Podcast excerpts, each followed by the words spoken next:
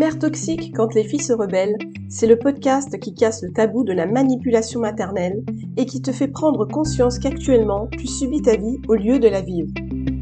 Je suis Maman Caméléon, coach pour les femmes qui, comme toi, cherchent à sortir de l'emprise psychologique de leur mère. Je t'aide à couper le cordon ombilical de la manipulation mentale que ta mère exerce sur toi. Je t'accompagne dans ta transformation pour passer de l'état de petite fille à celui de femme responsable de sa vie, et ce, sans culpabiliser.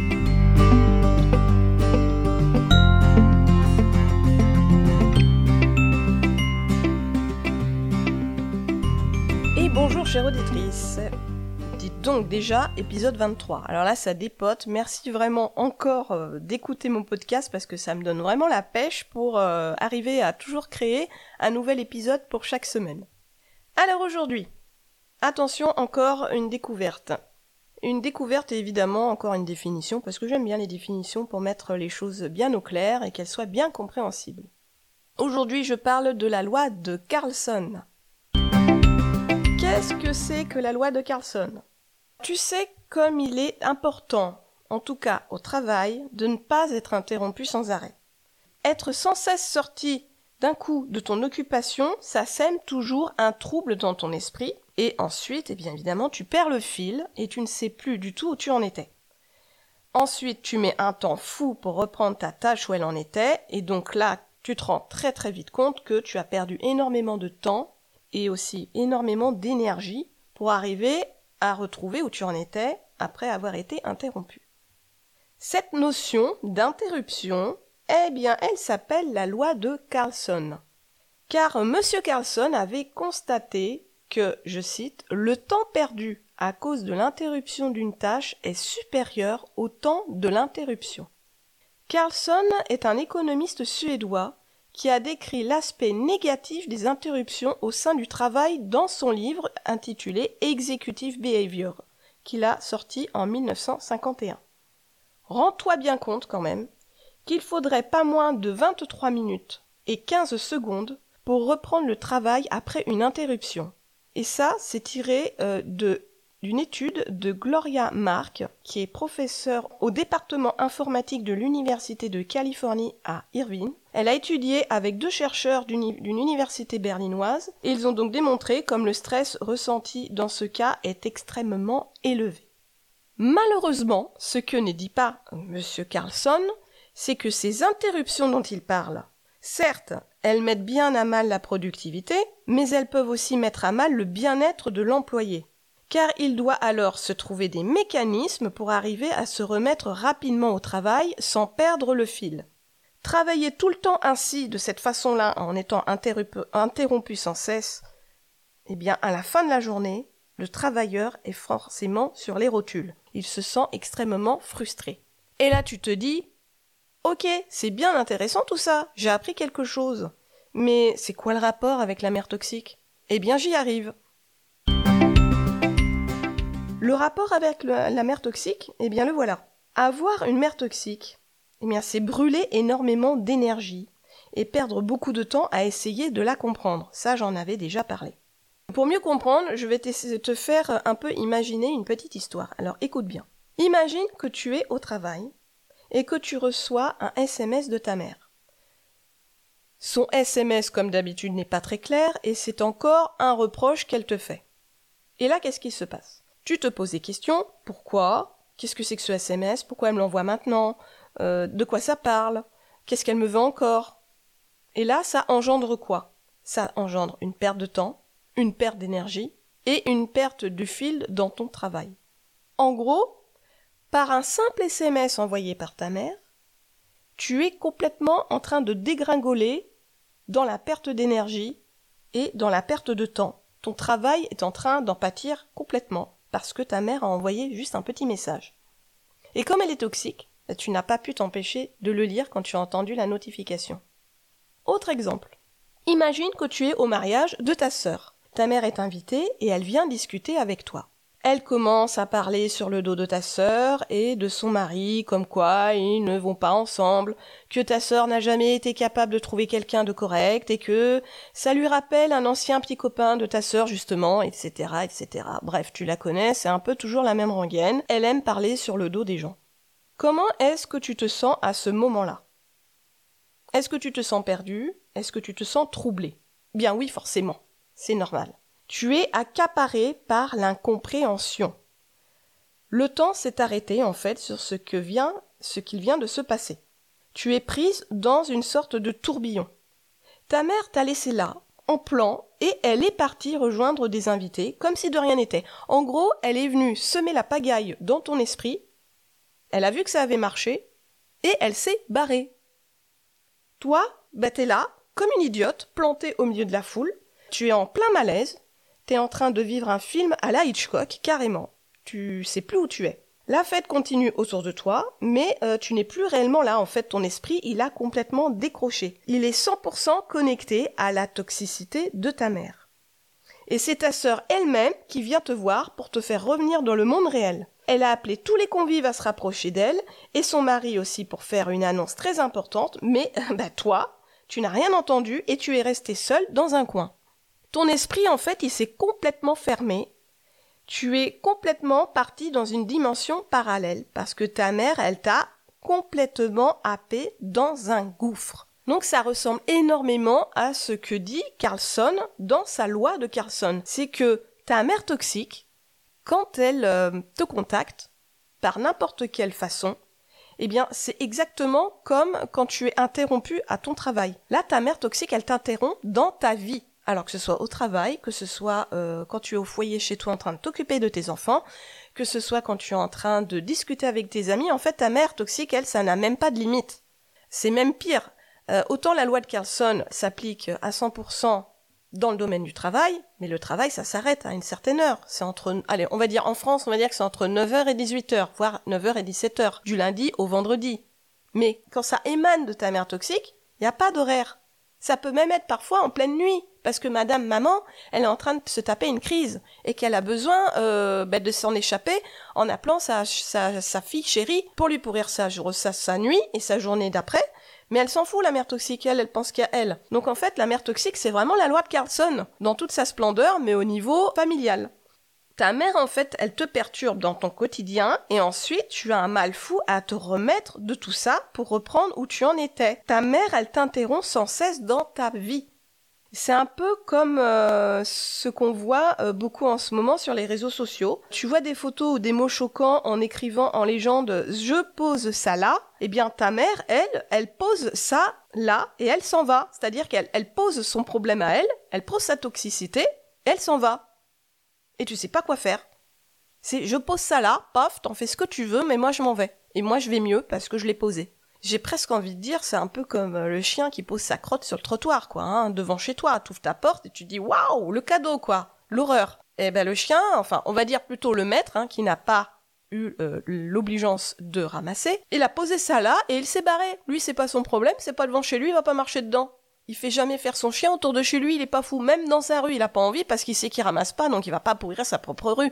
Il est pas fou, le gars. Donc, c'est exactement ça là, ta mère, elle pose elle pose sa crotte et elle se casse. Le problème dans tout ça, c'est que euh, contrairement au travail, bien les interruptions de ta mère, elles ont vraiment un impact beaucoup plus fort. Comme je te l'ai dit euh, précédemment, il n'y a pas de limite. Il n'y a pas de planning, il n'y a pas de limite d'heure. Quand tu rentres chez toi le soir après le travail, ça te mine encore et ça te ronge, même la nuit et les jours suivants d'avoir été euh, interrompu par ta mère dans ta journée. Ça ne s'arrête pas. Même la nuit, tu peux y repenser, tu peux en faire des cauchemars. Il n'y a aucune limite. Donc c'est vraiment très très important d'arriver à comprendre les mécanismes de la toxicité, de savoir comment ça, comment fonctionne une personne toxique et en particulier ta mère toxique, ta propre mère, de comprendre quel est l'impact que ça a sur toi et dans ta vie, et aussi quel impact ça a déjà eu avant aujourd'hui.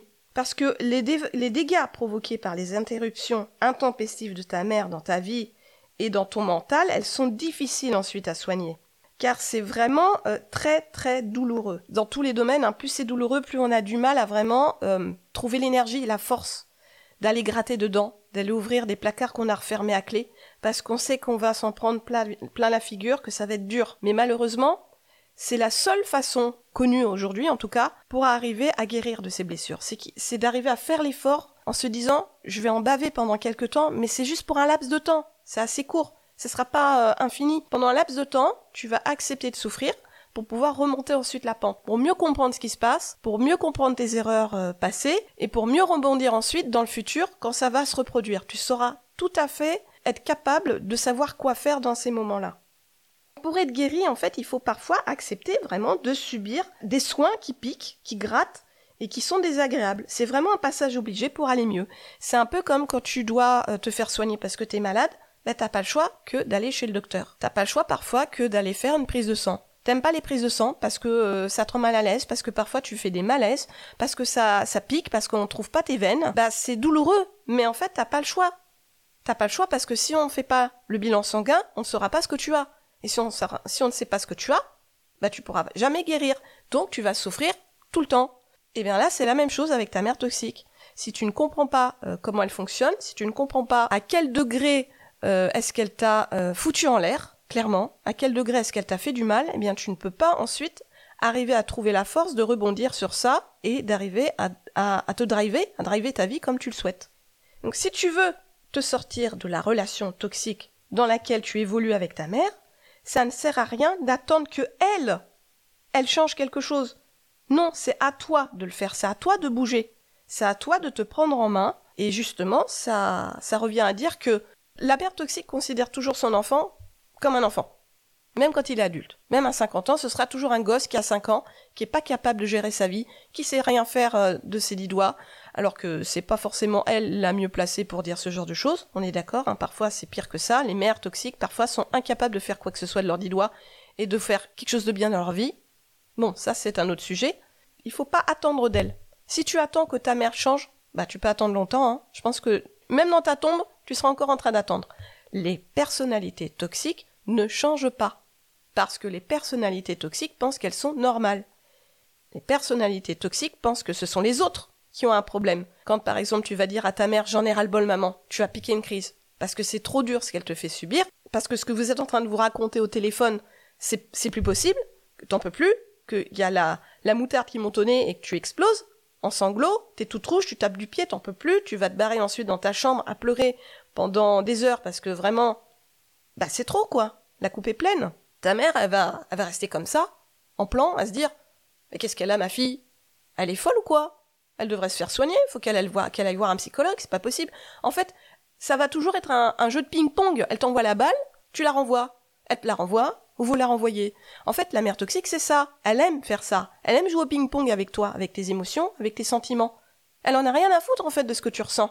C'est dur à, entendre, je sais, mais une fois que tu l'as compris, ben ça va mieux. Donc si si tu l'as compris, mais que t'arrives pas à aller mieux toute seule, n'hésite pas à planifier un appel euh, découverte avec moi, si tu as besoin de te faire aider, mais que tu ne sais pas réellement par qui, ou que tu hésites. Alors attention, je, je répète bien, hein, l'appel découverte, c'est vraiment pour les personnes qui sont au plus mal et qui ont envie de se faire aider, qui ont la volonté de se faire aider. Si tu n'as pas envie de te faire aider, mais que tu as juste envie de discuter avec quelqu'un qui, euh, qui a subi la même chose et que ça te ferait du bien, malheureusement, je ne peux pas répondre à ce genre d'appel. Je n'ai pas le temps. Dans ces cas-là, si tu as juste besoin de discuter avec quelqu'un qui est ouvert d'esprit et qui te comprend, ben, rapproche-toi des personnes euh, autour de toi. Rapproche-toi d'un ou d'une collègue, rapproche-toi d'un ou d'une amie de ton mari ou de ta compagne. Mais moi, moi, je ne peux pas. Vraiment, ce genre d'appel-là, je ne peux plus les recevoir. J'en ai déjà reçu, je ne peux plus. Je suis vraiment désolée, mais mon planning ne me le permet pas. Ça te fait perdre du temps à toi, ça me fait perdre du temps à moi, parce qu'en fait, ben, ces appels-là, ils sont, du coup, euh, les personnes qui voulaient planifier sur ces horaires-là, elles pourront pas. Vraiment, l'appel découverte, c'est uniquement si tu as envie de te faire aider. Appelle-moi, même si quelque part tu te dis que ce sera pas avec moi. Il n'y a aucun souci, tu peux quand même planifier pour me demander, voilà, moi je veux me faire aider, à ce que j'ai vu, ton coaching, c'est pas trop ce que je recherche, il n'y a aucun souci, je peux en parler à d'autres personnes autour de moi qui sont peut-être susceptibles de t'aider. Je peux aussi te dire, si tu as besoin plutôt d'être dirigé vers un psychologue, vers ton médecin, ça arrive que des personnes ne se rendent pas compte qu'en fait, elles n'arrêtent pas de me parler de dépression, de déprime, de burn-out. Et dans ces cas-là, moi, même un autre coach, ne pourront pas t'aider. Ça n'est pas le travail du coach. J'espère que tu as bien compris quel était le sens de l'appel découverte. Donc si tu l'as bien compris, eh bien là, n'hésite pas à le planifier. Euh, tu as un lien cliquable que je mets dans le descriptif de mon épisode.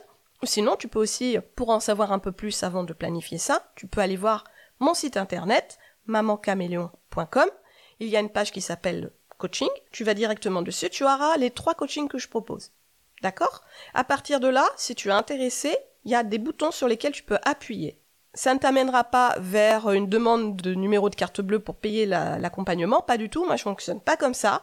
Si tu veux avoir accès à mon accompagnement, tu as obligation, attention, obligation de passer par moi, par téléphone, avant. Je ne coache pas des personnes qui ne sont pas coachables. Et je ne, je ne veux pas non plus me retrouver avec des personnes qui, au bout de deux séances, se disent ah ben non en fait euh, ton coaching ça me plaît pas, euh, je me sens pas à l'aise avec toi, moi j'arrête, rembourse-moi. Ah non, là ça va pas marcher. Donc c'est pour ça que cet appel est vraiment important. Ça permet de comprendre mes valeurs, tes valeurs. Euh, est-ce que tu te sens à l'aise avec moi pendant cet appel? Est-ce que tu sens que ça peut le faire ensuite pour les 12 prochaines séances de l'accompagnement que je propose? Ou alors peut-être que tu te sens pas à l'aise et qu'on va arrêter l'appel au bout de 10 minutes et il n'y a aucun souci. On ne plaît pas à tout le monde. Donc si ça fonctionne pas, ça fonctionne pas, il n'y a pas de problème mais cet appel est vraiment un passage obligé pour savoir si tu peux travailler avec moi ou pas.